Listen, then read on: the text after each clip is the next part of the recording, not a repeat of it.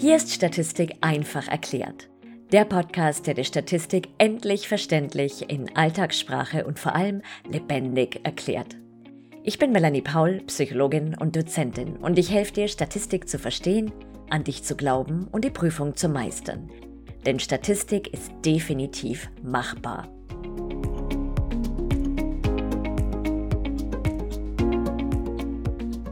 Ist es denn zu fassen? Diese Episode zum allseits beliebten Thema Konfidenzintervall ist die 50. Podcast-Folge. 50! Ich finde, das ist definitiv ein Grund zum Feiern. Und wenn du mitfeiern willst, gibt's einen knackigen 50-Euro-Gutschein für dich.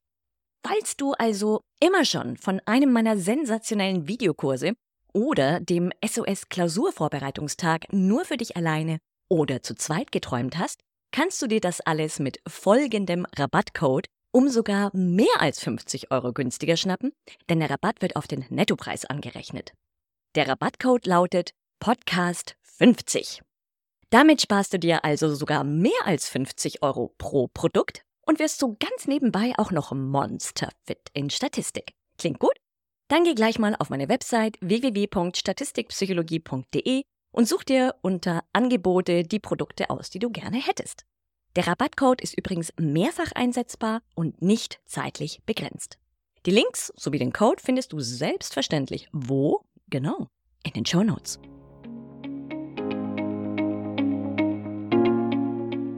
Stell dir vor, es gäbe etwas, das all deine statistischen Träume wahr werden lässt. Etwas, das dir die Angst vor diesem Fach nimmt und Gedanken wie ich bin zu doof für Mathe oder mein Gehirn ist nicht für Statistik gemacht in Luft auflöst. Etwas, das du gern in die Hand nimmst, gern ansiehst und gern benutzt, obwohl es mit Statistik zu tun hat. Etwas, das dir mit Schritt für Schritt Anleitungen in einfacher Sprache hilft, die wichtigsten Methoden der Inferenzstatistik endlich zu verstehen und zu berechnen. Etwas, das dir Orientierung im Statistikdschungel gibt und dir schlaflose Nächte und Zittern vor der nächsten Klausur erspart. Etwas, das dir hilft, aus all den wilden Zahlen einen Reim zu machen und sie so zu interpretieren, dass sie sogar Tante Erna versteht. Etwas, das statistisch und optisch echt knackt. Willst du wissen, was das ist? Dieses etwas ist mein Buch Schließende Statistik einfach erklärt. Von Null auf Statistikprofi mit Schritt für Schritt Anleitungen. Das Kochbuch für die wichtigsten Methoden der Inferenzstatistik. Jetzt auf Amazon als Printbuch und E-Book erhältlich. Schnapp dir gleich dein Exemplar und werd sowas von fit für die Prüfung. Den Link dazu findest du in den Show Notes.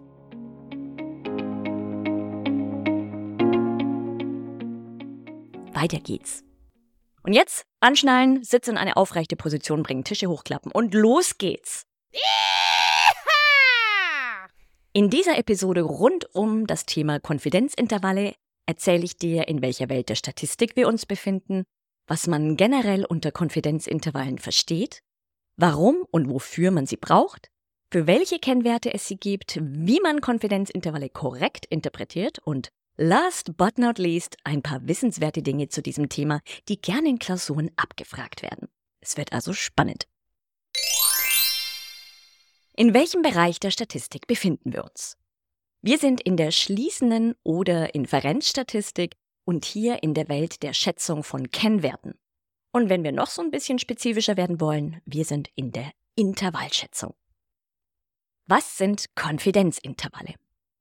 Stell dir vor, du triffst dich mit einer Freundin zur Rush Hour in deinem Lieblingscafé Happy Matcha und du sagst dir, ich komme um 17 Uhr plus minus 15 Minuten.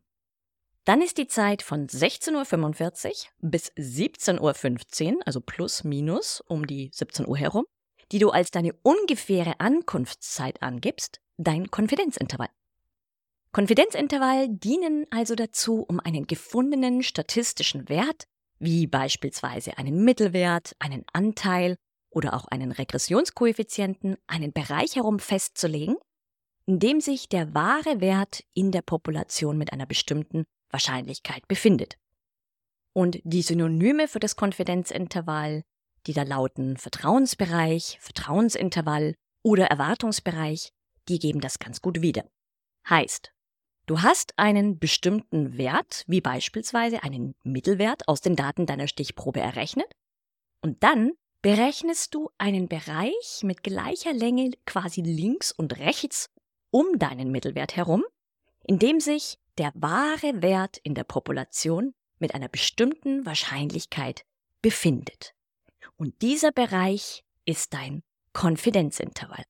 Wichtig ist, dass das eine Wahrscheinlichkeitsaussage ist, die sich auf ein Intervall, also auf einen Bereich und nicht auf den wahren Wert bezieht. Das heißt, du kannst damit nicht aussagen, wie wahrscheinlich es ist, dass zum Beispiel der in der Stichprobe gefundene Mittelwert den wahren Erwartungswert μ genau trifft bzw. schätzt. Aber was du sagen kannst, ist, dass sich der wahre Wert in der Population mit einer bestimmten Wahrscheinlichkeit in deinem errechneten Konfidenzintervall befindet. Warum und wofür braucht man Konfidenzintervalle? Der Hintergrund ist, dass alle Messungen in der Psychologie und den Sozialwissenschaften fehlerbehaftet sind. Daher wissen wir also immer, wenn wir Daten erheben und Kennwerte berechnen, dass wir wahrscheinlich nicht hundertprozentig den wahren in der Population geltenden Wert treffen werden. Wobei es ohnehin schwierig ist, von einem sogenannten wahren Wert zu sprechen, denn wir sind Menschen, wir verändern uns die ganze Zeit, die Population verändert sich ständig und daher ist es gar nicht so einfach, den wahren Wert wirklich mehr oder weniger genau zu schätzen, da er sich konstant in Fluktuation befindet. Konfidenzintervalle dienen dazu, diese Unsicherheit, die aus den Daten einer Stichprobe entsteht, einzudämmen. Das heißt, wir wissen, wenn wir beispielsweise den Mittelwert der Prokrastination, also der Aufschieberitis, von 100 emsigen oder auch nicht so emsigen Psychologiestudierenden ausgerechnet haben und dann von den Daten dieser Stichprobe auf die Prokrastination aller Psychologiestudierenden im deutschsprachigen Raum schließen wollen, dann wissen wir, dass der Mittelwert unserer Stichprobe vermutlich nicht exakt den wahren Mittelwert, den sogenannten Erwartungswert μ, in der Population aller Psychologiestudierenden treffen wird. Daher sind Konfidenzintervalle vor allem im Vergleich zu manch anderen abstrakten Methoden, mit denen wir es in der Inferenzstatistik zu tun haben, tatsächlich praktisch sinnvoll. Denn damit werden nicht nur Forschungsergebnisse sozusagen abgepuffert, sondern auch die Ergebnisse von beispielsweise Intelligenztests mit einem Puffer versehen. Dazu ein Beispiel. Wenn der kleine Hansi am 5. Mai 2023 zur Psychologin muss, um eine eventuelle Minderbegabung festzustellen, dann kann es sein, dass er sich vielleicht an dem Tag einfach nicht gut fühlt, Blähungen hat, keine Lust auf die Untersuchung oder die Psychologin nicht mag. Dann dient ein Konfidenzintervall dazu, um seinen im IQ-Test erreichten IQ-Wert von beispielsweise 70 IQ-Punkten, einen Puffer mit gleicher Länge zu beiden Seiten um diese 70 herumzulegen und ihn somit nicht für alle Zeiten auf einen spezifischen IQ-Wert festzunageln sondern zu sagen, Hansi hat heute in dem Harweg Hamburger Wechsler Intelligenztest für Kinder einen IQ-Wert von 70 erreicht. Wir gehen aber davon aus, dass Hansis wahrer IQ irgendwo zwischen 70 plus minus 5 Punkten liegt. Das wären also zwischen 65 und 75 IQ-Punkten. Falls du dich jetzt fragst, sind das immer plus minus 5 Punkte, die um einen gefundenen Wert herum rumgelegt werden, wo dann die Grenzen sozusagen des Intervalls sind? Nein, das habe ich jetzt nur für dieses Beispiel erfunden, denn du weißt ja, so leicht wollen wir es uns in der Statistik nicht machen. Die Länge des Intervalls wird mit Hilfe einer Formel ausgerechnet. Und diese Formel ist je nach Art des Konfidenzintervalls, also für welchen Wert wird das Konfidenzintervall berechnet, und teilweise auch je nach Größe der Stichprobe unterschiedlich. Und wie das im Einzelnen geht, das zeige ich dir in ganz wunderbaren Videos in meinem Statistik-Gym und in meinem Powerkurs Inferenzstatistik und SPSS leicht gemacht. Die Links dazu findest du unten in den Show Notes. Du siehst also, dass ein Konfidenzintervall dazu dient, um einen gefundenen Kennwert, wie beispielsweise einen Mittelwert, eine Art Sicherheitsband in Anführungszeichen oder einen Puffer sozusagen, ebenfalls in Anführungszeichen, mit gleicher Länge links und rechts herumzulegen. Dann kann man mit einer bestimmten Wahrscheinlichkeit davon ausgehen, dass sich der wahre Wert entweder einer Person oder einer Population innerhalb dieses berechneten Sicherheitsbandes oder Puffers bzw. Konfidenzintervalls befindet.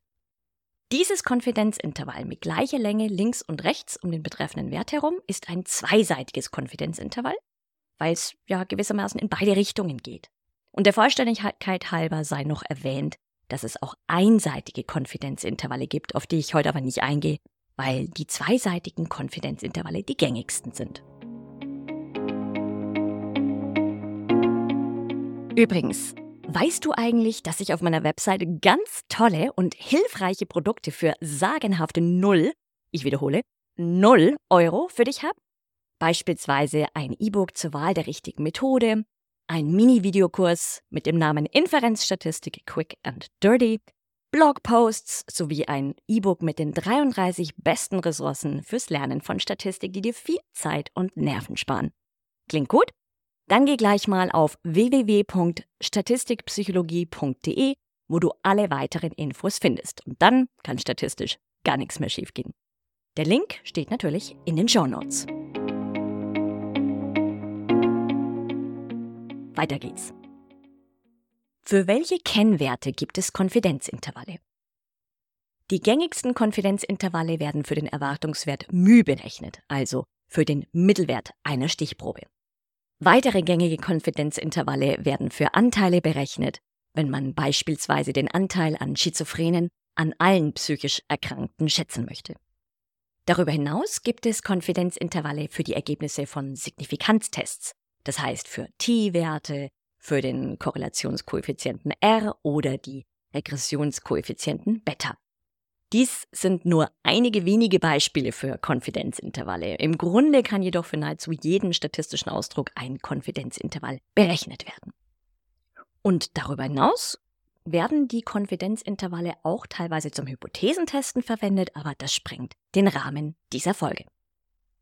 Konfidenzintervalle werden wie erwähnt auch Vertrauensintervalle genannt. Das bedeutet, wir vertrauen darauf, dass sich der wahre Wert innerhalb dieses Intervalls befindet. Wir wissen es aber nicht sicher. Das heißt, wir haben es auch immer mit einer bestimmten Unsicherheit zu tun. Und diese Unsicherheit, die wir zulassen, das ist unsere Irrtumswahrscheinlichkeit Alpha, die wir vorab festlegen. Und da stellt sich natürlich die Frage, welche Irrtumswahrscheinlichkeit sollte man wählen? Im Grunde genommen bist du frei, die Irrtumswahrscheinlichkeit so zu wählen, wie du das für richtig hältst. Allerdings gibt es natürlich sinnvolle Empfehlungen oder Konventionen dafür. Gewöhnlich werden 90-prozentige oder 95-prozentige Konfidenzintervalle berechnet. Die 90% oder 95% sind das sogenannte Konfidenzniveau. Und das kann man natürlich auch in Wahrscheinlichkeiten ausdrücken, also 0,9 oder 0,95. Und dieses Konfidenzniveau entsteht, indem du von 100% Sicherheit in Anführungszeichen die Irrtumswahrscheinlichkeit von zum Beispiel 5% abziehst. Das Konfidenzniveau wird übrigens auch Überdeckungswahrscheinlichkeit genannt. Das bedeutet, du bist dir bei einem 95-prozentigen Konfidenzintervall zu 95% sicher in Anführungszeichen, beziehungsweise vertraust darauf, dass sich der wahre Wert in deinem Intervall befindet. Damit hast du gleichzeitig eine fünfprozentige Irrtumswahrscheinlichkeit. Also ganz ähnlich wie beim Hypothesentesten. Nur, dass es um eine Intervallschätzung und nicht um einen Signifikanztest geht. Also das nochmal hinter die Löffelchen, ja? Wir wollen hier nichts testen. Wir wollen keine Hypothese überprüfen, sondern wir wollen um einen gefundenen Wert einen Bereich herumlegen, innerhalb dessen wir vermuten, dass sich der wahre Wert dann befindet. Wir nehmen also einen Wert aus der Stichprobe um dann auf den Bereich schließen zu können, in dem der wahre Wert in der Population liegt. Wie interpretiert man Konfidenzintervalle korrekt? Bislang habe ich davon gesprochen, dass man mit einer bestimmten Wahrscheinlichkeit davon ausgehen kann, dass sich der zu schätzende Wert innerhalb des Konfidenzintervalls befindet. So siehst du das auch oft in Lehrbüchern. Die statistisch ganz korrekte Interpretation eines 95-prozentigen Konfidenzintervalls beispielsweise ist jedoch, dass du, wenn du die gleiche Untersuchung 100 Mal durchführen würdest, bei 95 dieser 100 Untersuchungen den wahren Wert in deinem Intervall finden würdest. Wenn wir das auf unsere Untersuchung zur Prokrastination bzw. Aufschieberitis bei Psychologiestudierenden beziehen würden, dann würde das heißen, dass wir theoretisch, das macht natürlich niemand, 100 Mal die gleiche Untersuchung bei immer wieder 100 Studierenden machen. Also stell dir vor, du machst das 100 Mal und erhebst jeweils immer die Prokrastination, berechnest immer wieder den Mittelwert, immer wieder ein Konfidenzintervall. um diesen Mittelwert herum, dann hast du am Ende 100 flauschige, plüschige Konfidenzintervalle. Und dann kann man sagen, bei 95 dieser 100 liegt der wahre Wert in diesem Intervall und bei 5 nicht. Und das ist natürlich ein bisschen sperriger als die übliche, nicht ganz so korrekte Interpretationsweise. Richte dich aber bitte im Zweifel nach dem, was an deiner Hochschule gelehrt wird. Und generell gilt, dein zu schätzender Wert, wie beispielsweise ein Erwartungswert oder ähnliches, kann, muss aber nicht im Intervall enthalten sein. Und ob er es ist oder nicht, das werden wir nie wissen. Das ist verständlicherweise ein wenig unbefriedigend, aber du weißt ja, Statistik lehrt uns, mit Unsicherheit zu leben. Zu guter Letzt gibt's noch ein paar wissenswerte Dinge rund um die Konfidenzintervalle, die du dir am besten gleich mal hinter die feinen Löffelchen tätowierst. Denn diese werden gerne in Prüfungen abgefragt. Los geht's!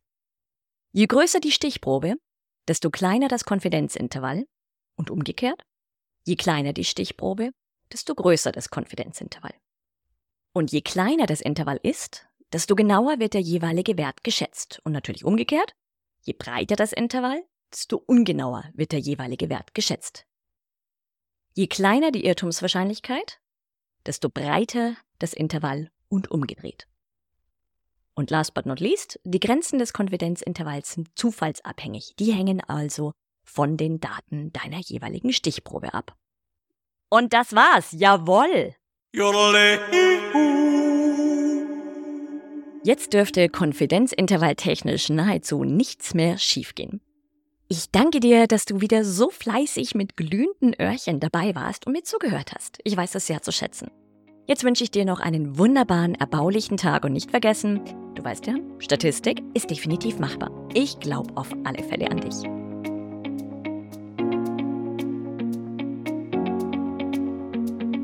Vielen Dank fürs Zuhören. Wenn dir der Podcast gefallen hat, freue ich mich sehr, wenn du ihn abonnierst und eine Bewertung hinterlässt. Lass mich bitte auch wissen, was der größte Aha-Moment für dich war, was dir besonders gefallen hat und welche Themen dich interessieren würden. Und wenn du einen einfachen und verständlichen Einstieg in die schließende Statistik willst, dann schnapp dir meinen 0 Euro Mini-Videokurs Inferenzstatistik Quick and Dirty. Den Link dazu findest du unten in den Show Notes.